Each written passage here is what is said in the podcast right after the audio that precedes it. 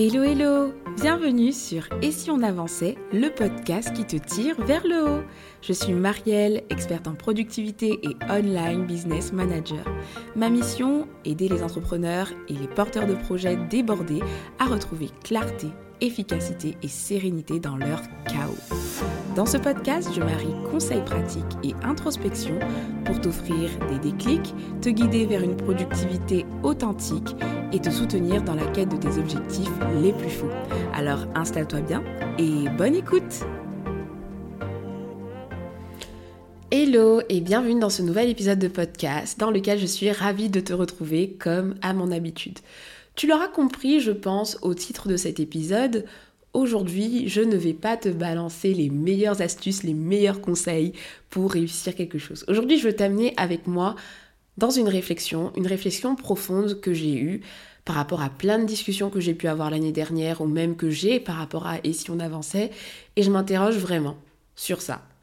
Bienveillance ou culte de la médiocrité? Alors j'ai fait des petites recherches pour aboutir à une réflexion concrète que je me fais, mais je n'ai pas formulé exprès le titre de cet épisode comme une fin en soi, parce que je laisse une ouverture et j'ai trop hâte d'avoir ton retour là-dessus. Alors je ne sais pas pourquoi tu as cliqué sur cet épisode de podcast, si le sujet t'intéressait ou s'il était clair pour toi, mais je vais te remettre dans le contexte.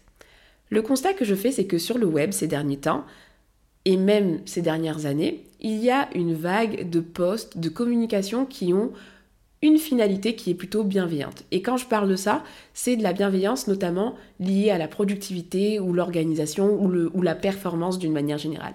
Tu vas tomber sur des posts qui sont en mode c'est ok de ne pas finir sa to-do list, c'est ok de ne pas avoir projet cette année, c'est ok de ne pas avoir des objectifs, etc. Et la question que je me pose avec toi aujourd'hui, c'est quel est l'impact de ces messages qui sont censés être bienveillants Est-ce qu'ils nous tirent vers le haut ou est-ce qu'au contraire, ils nous amènent vers une certaine complaisance?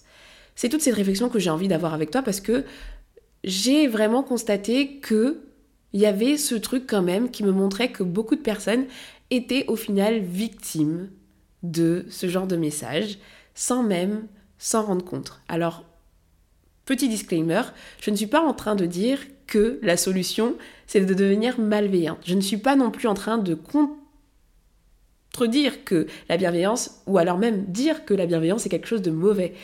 Pas du tout. Mais après avoir fait des recherches, je me suis rendu compte que finalement, la bienveillance, ben c'était peut-être pas ce à quoi on pensait.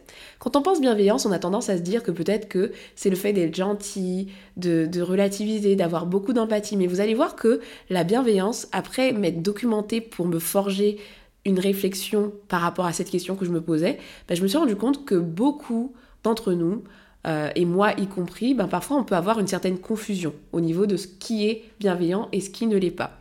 Pour m'aider dans la recherche justement par rapport à la bienveillance, je suis tombée plusieurs fois sur un tableau qui explique les différents styles de parentalité. Alors on n'est pas sur un podcast de parentalité, même si c'est vrai je suis devenue maman, je vais pas commencer à te parler juste de ça, ne t'inquiète pas.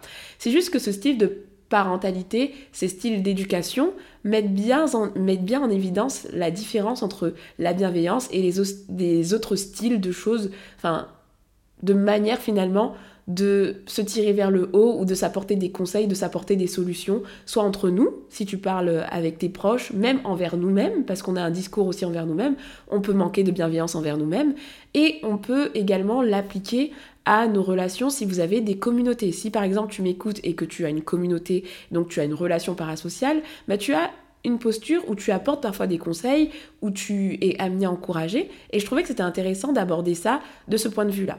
Donc on a un tableau de style de parentalité et dans ce tableau, tu as quatre parties. Tu vas avoir une partie qui parle de l'autorité, l'autoritarisme. En fait, l'autoritarisme, c'est simple, le style d'éducation autoritaire, tu l'auras compris, ça représente tout simplement des règles très très strictes à respecter. Voilà, c'est c'est l'éducation millimétrée, tu vois. Donc c'est ça ou rien. Ensuite, tu as l'éducation qui va être plutôt laxiste. Donc là, on a beaucoup d'indulgence envers l'enfant, donc envers la personne. On comprend vraiment son fonctionnement et donc du coup, on laisse tout, faire, on laisse on lâche prise et on n'a pas vraiment de contrôle, de maîtrise, il n'y a pas forcément de règles, voire pas du tout de règles. C'est ce qu'on appelle l'éducation permissive, voire l'éducation laxiste. Ensuite, tu vas avoir euh, le style de parentalité négligent. C'est-à-dire que là, on est sur un, profil où, contrairement au laxiste, c'est qu'il n'y a même pas de considération de la personne, il y a carrément un manque d'attention de l'enfant. Et donc là, c'est de la négligence. Tu t'en fiches, tu vois. Ça, c'est le style de parentalité laxiste. Et ensuite, tu as le style de parentalité bienveillant. Et c'est là où je trouve intéressant, c'est que on explique que le style de parentalité bienveillant, c'est un style de parentalité qui arrive à avoir un équilibre entre le fait d'avoir des règles, de la souplesse et la compréhension en fait du contexte de l'enfant pour pouvoir l'encourager à être autonome dans ses prises de décision et dans ce qu'il fait. Et c'est ça la bienveillance. Et je pense que l'erreur qu'on fait, tu me diras si tu es d'accord avec moi, c'est la réflexion en fait qui a mûri finalement, c'est que on confond la bienveillance avec le laxisme. En fait, on a créé un nouveau truc de bienveillance. La bienveillance, par définition, c'est l'équilibre justement entre les règles, entre le fait de s'encourager et l'empathie, etc., pour avancer. Mais ce qu'on a aujourd'hui, c'est qu'on peut finalement avoir une bienveillance qui est très laxiste et qui peut finalement perdre certaines personnes. Et je vais aller plus loin, on va le voir ensemble. Le but aujourd'hui, c'est de m'interroger avec toi sur toutes ces questions-là. Est-ce que ces messages bienveillants nous font du bien? Est-ce qu'ils ne nous tireraient pas plutôt vers le bas? Est-ce qu'on a toujours besoin de ce type de message? C'est quand qu'on en a besoin finalement. Comment avoir un équilibre et se tirer vers le haut sans céder au laxisme? Eh bien, c'est de tout ça que je veux parler aujourd'hui pour nous aider à avoir une réflexion personnelle autour du sujet. Le premier point que je voulais voir avec toi, c'est que la bienveillance laxiste répond à un besoin. Quand tu lis des phrases comme c'est ok si tu n'as rien fait aujourd'hui, c'est normal de ne pas avoir tout organisé, cette année ne planifie rien, etc., ça répond à un réel besoin. Parce qu'en réalité, tu as deux types de personnes. Tu as la personne qui va être dans une productivité toxique, tu le sais, j'en parle tout le temps dans mes épisodes de podcast, quelqu'un qui va travailler d'arrache-pied, qui va jamais rien lâcher, qui ne va s'accorder aucun répit et qui a besoin parfois de tomber sur ce type de message pour relativiser en fait. Mais tu as un autre type de personne, on va appeler d'ailleurs, le premier cas de figure, on va l'appeler Julie, donc celle qui fait que travailler, etc. et qui a besoin d'avoir des messages bienveillants comme ça pour lui rappeler qu'elle est humaine et qu'elle doit lâcher prise, etc. Et tu as le deuxième type de personne qui va être Marie, Marie qui procrastine, Marie qui voilà, qui se complaît finalement dans une zone de confort qui la tire vers le bas et qui va voir ce genre de message. Et ces genres de messages, finalement, c'est quoi le risque? C'est que ces messages-là qui ont normalement une visée bienveillante, donc c'est ok de ne pas planifier, c'est ok de ne pas faire ceci, ça va juste complaire Marie, qui aurait besoin d'entendre autre chose ben, dans le fait de ne rien faire. C'est-à-dire qu'elle va voir ce message et ça va valider toutes les mauvaises décisions qu'elle aura prises dans la journée, comme le fait de ne pas avoir avancé sur son projet, etc. Et c'est là où je pense qu'il y a un gros, gros, gros, gros risque avec ces messages. Parce qu'en fait, comme on l'a vu tout à l'heure, c'est pas réellement de la bienveillance. Quand on regarde la définition de la bienveillance, la bienveillance, c'est un équilibre entre le fait de, ok, je prends en compte ton contexte, etc. J'ai de l'empathie, mais en même temps, je vais t'amener la vérité et t'aider à, avoir un équilibre pour t'autonomiser, tu vois. Et dans ces cas, dans ces cas de figure-là, très souvent, on s'arrête juste sur le côté, ok, je comprends.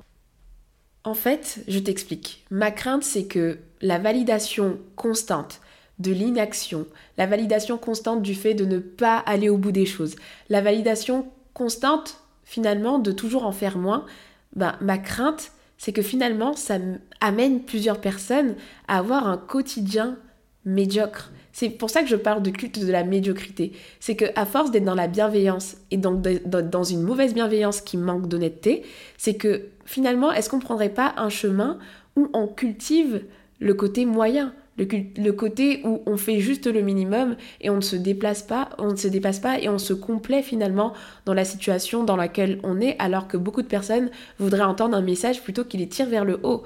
Je m'explique. Moi aussi, des fois, je suis face à ça. J'ai des moments où j'ai des bad moods, j'ai des moments où je j'ai pas envie de travailler, j'ai des moments où je me remets complètement en question, où euh, j'ai envie de tout envoyer valser. Et franchement, peut-être que la partie c'est ok, c'est ce que j'aurais besoin d'entendre, mais que dans le fond, j'aurais besoin d'avoir comme un complément.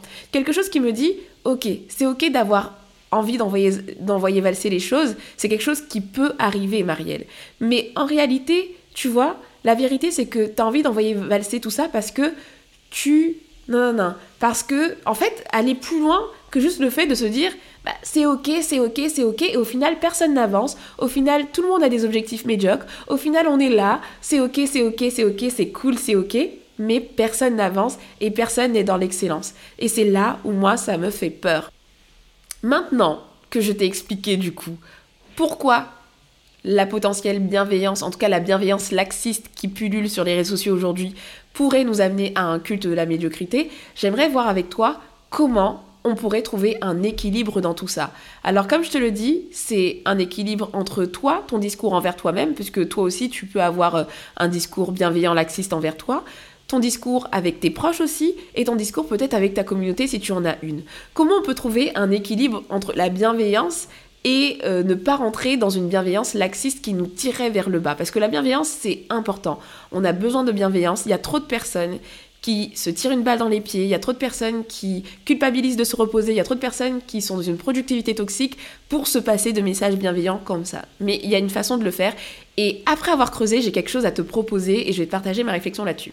Il y a deux points que j'ai relevés qui pourraient nous aider à pratiquer une bienveillance beaucoup plus authentique, une bienveillance qui est de la vraie bienveillance, tu vois, de la bienveillance qui nous tire vers le bas et qui nous comprend. C'est que premièrement, l'empathie n'empêche pas l'honnêteté. Je répète, l'empathie n'empêche pas l'honnêteté. Comprendre ce qu'on ressent, comprendre ce que quelqu'un ressent, comprendre la situation de quelqu'un, c'est la base de la bienveillance, on est d'accord. L'empathie, c'est extrêmement important, sinon on serait tous des robots sans, euh, sans âme. D'ailleurs, c'est ce qui diffère en fait euh, de, la hustle culture que je déteste, tu vois. C'est vraiment le côté où tu as l'impression que tout le monde est une machine, tout le monde devrait être ultra discipliné, et c'est pas vers ça que je veux t'amener à aller, tu vois. Pas du tout. C'est très important d'avoir de l'empathie et de comprendre les difficultés de chacun, comprendre ses difficultés. Mais cette empathie ne doit jamais empêcher de se dire la vérité et de vouloir aussi de pouvoir accepter d'entendre une vérité qui nous déplaît peut-être sur le moment, mais qui est la vérité. Tu vois ce que je veux dire? Et ça, c'est l'une des premières clés pour sortir d'une bienveillance qui est laxiste et avoir une bienveillance qui va vraiment nous tirer vers le haut et pas une qui va nous aider à cultiver plutôt de la médiocrité. Avoir de l'empathie, n'empêche pas l'honnêteté, petit cas pratique. On reprend euh, les deux personnages. On avait Julie, tu vois, qui était hyper débordée, qui, euh, elle, pour passer à l'action, elle a aucun problème, tu vois, elle avance, mais elle a du mal à s'arrêter. Donc elle, quand elle voit un message bienveillant et tout simple, c'est ok, c'est ok, ben en fait, ça lui fait du bien. Et le lendemain, elle va peut-être reprendre ses objectifs et peut-être, euh, voilà, se ménager un peu plus et être plus douce avec elle-même. Mais dans le cas de Marie, qui, elle, procrastine depuis des mois, des années son projet, etc., quand elle va lire un c'est ok de pas se faire des objectifs aujourd'hui, c'est ok de ne pas avoir une journée productive, c'est pas de ça qu'elle a besoin, Marie. Elle a vraiment besoin d'empathie, parce que si Marie n'arrive pas à faire ces choses, si Marie n'arrive pas à avancer sur son projet, si elle n'arrive pas à avoir une journée productive, c'est peut-être parce qu'elle a une problématique qui l'en empêche. Donc il faut de l'empathie pour comprendre la situation de Marie, mais il faut aussi apporter de l'honnêteté. Marie, du coup, qui est un personnage fictif, pourquoi tu n'avances pas en fait sur ton projet depuis des années? Qu'est-ce qui t'en empêche? Est-ce que tu as essayé quelque chose, tu vois? Est-ce que tu as des troubles de l'attention peut-être? Parce que tu m'expliques que de temps en temps, tu as du mal en fait à te, concentrer quand je te mets à travailler, ton esprit divague et du coup, tu n'arrives pas à aller au bout de ce que tu fais, tu vois.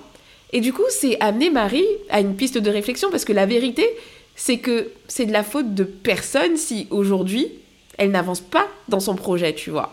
Si on n'arrête pas de dire à Marie, ouais, c'est ok si t'as rien fait cette année, de toute façon, tu dois être bienveillante avec toi-même, tu dois être indulgente, Marie, bah du coup, Marie, elle va juste se complaire dans sa situation et ne pas avancer. Mais est-ce que tu penses que c'est de ça qu'elle a besoin, Marie? Non.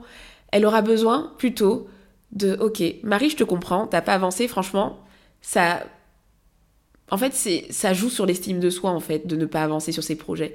Marie, elle a besoin qu'on lui dise quand même que l'atteinte de ses objectifs ne la définisse pas, tu vois, qu'elle atteigne ou pas ses objectifs, c'est pas important en soi. Mais par contre, ce qui est important, c'est qu'elle puisse se donner les moyens d'essayer d'avancer vers ce qui lui, tu vois. Et donc Marie, elle a besoin de quelqu'un qui la tire vers le haut, qui lui apporte en plus de l'empathie, ben, l'honnêteté en fait sur sa situation, tu vois. Alors bien sûr, il y a toute une question de timing, je pense. Il y a des personnes qui sont pas prêtes à entendre la vérité tout de suite. Donc là, c'est à nous aussi de réfléchir à savoir est-ce que c'est le bon moment pour apporter une solution. Des fois, il y a juste quelqu'un qui a besoin d'une oreille attentive. Je suis pas en train de te dire vas-y, va donner des conseils à tout le monde, tu vois. Mais ce que je veux dire, c'est que la bienveillance n'empêche pas la vérité. Et c'est très important de le dire, tu vois. Et le deuxième point, pour aller selon moi vers de la bienveillance, mais de la vraie bienveillance et pas du laxisme, c'est l'importance de prendre en compte le réalisme dans les encouragements qu'on peut donner. Marie, elle a un contexte qui fait que elle n'est pas capable de faire la même chose que Julie, elle n'est pas capable de faire la même chose que moi, et c'est très très important d'être réaliste dans les encouragements qu'on va donner à quelqu'un qui est en train de stagner, à quelqu'un qui est en train de cultiver cette médiocrité, cette inaction, etc. Tu vois, tu vas pas lui donner des objectifs qui sont complètement disproportionné. Et c'est pour ça que c'est très très important de comprendre la source des problèmes de la personne, de l'amener à réfléchir, tu vois. On parlait de parentalité dans les styles de parentalité. En fait, c'est très important de repartir de la source, en fait. Et que limite, l'idéal, ce serait que la personne puisse trouver elle-même ses propres solutions pour cultiver l'excellence et pas la médiocrité. En fait, plus j'avançais dans la réalisation de cet épisode de podcast, et plus je me rendais compte que le problème, c'était pas le message en mode c'est ok, euh, c'est ok de ne pas faire ceci, c'est ok de ne pas avoir d'objectif, c'est ok de ne pas finir sa to-do list. C'est pas ça le problème, comme je te l'ai dit. Mais le problème, c'est l'absence d'encouragement qui suit ce genre de message, tu vois. C'est que des fois, on a besoin. Des personnes comme Julie, euh, le personnage fictif que je t'ai partagé, qui est dans une productivité toxique, bah, elle a besoin d'entendre simplement ce message et ça va suffire. Mais la majorité des personnes qui n'avancent pas, qui euh, procrastinent et qui, cultivent un peu cet état d'esprit inactif, ben, ils ont besoin de savoir, ok, c'est ok de ne pas avoir fait ça, mais d'avoir aussi la partie honnête de la chose. Voilà ce que tu peux faire pour sortir de cette situation. Et considérer leur contexte, considérer qu'ils vont pas faire des. Ils vont pas pouvoir atteindre forcément des objectifs extrêmes du premier coup, tu vois. Et vraiment accentuer la partie encouragement avec la partie bienveillance, tu vois. Donc voilà, c'est le message que j'avais à passer. Ne cultivons pas la médiocrité sous couvert de bienveillance.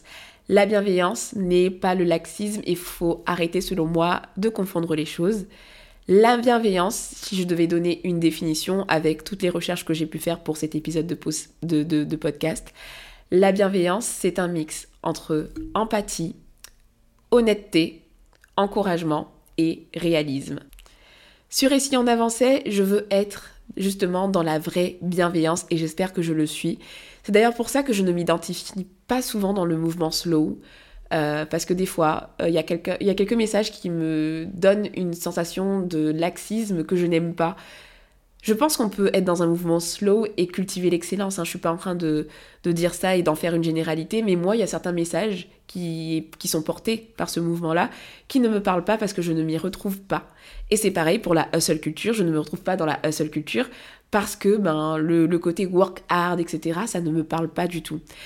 Et du coup, ma vision, c'est vraiment de trouver un équilibre entre ces deux parts-là, parce qu'on a besoin d'un coup de boost pour avancer. Je sais que la réalité, c'est que des fois, euh, quand on a des projets très ambitieux, il va falloir activer la pédale et envoyer, passer à l'action de façon massive. Et ça, peut-être que c'est quelque chose qui serait mal vu du côté slow, tu vois, d'augmenter l'intensité. C'est pour ça que je ne me retrouve pas dans le côté slow. Et en même temps, je sais aussi qu'il faut prévoir du temps pour se reposer. Et donc qu'il faut intégrer la gestion de son bien-être dans son quotidien pour ne pas finir en burn-out et finir complètement épuisé, tu vois. Donc, je suis entre les deux. J'ai pas encore trouvé de nom à cet entre-deux.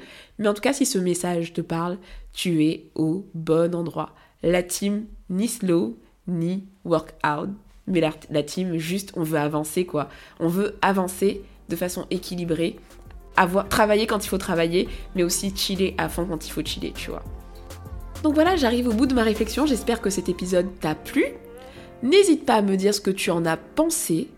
Bien sûr, je reste ouverte parce que c'était une question. Alors, je t'ai partagé mes réflexions, mais tu peux ne pas avoir le même avis. Et franchement, je serais trop contente d'avoir ton retour, ton ressenti. Est-ce que tu as l'impression aussi que ces messages viennent cultiver parfois un culte de la médiocrité? Voilà. J'attends ton retour avec impatience. Et puis je te donne rendez-vous une prochaine fois pour un prochain épisode. Ciao ciao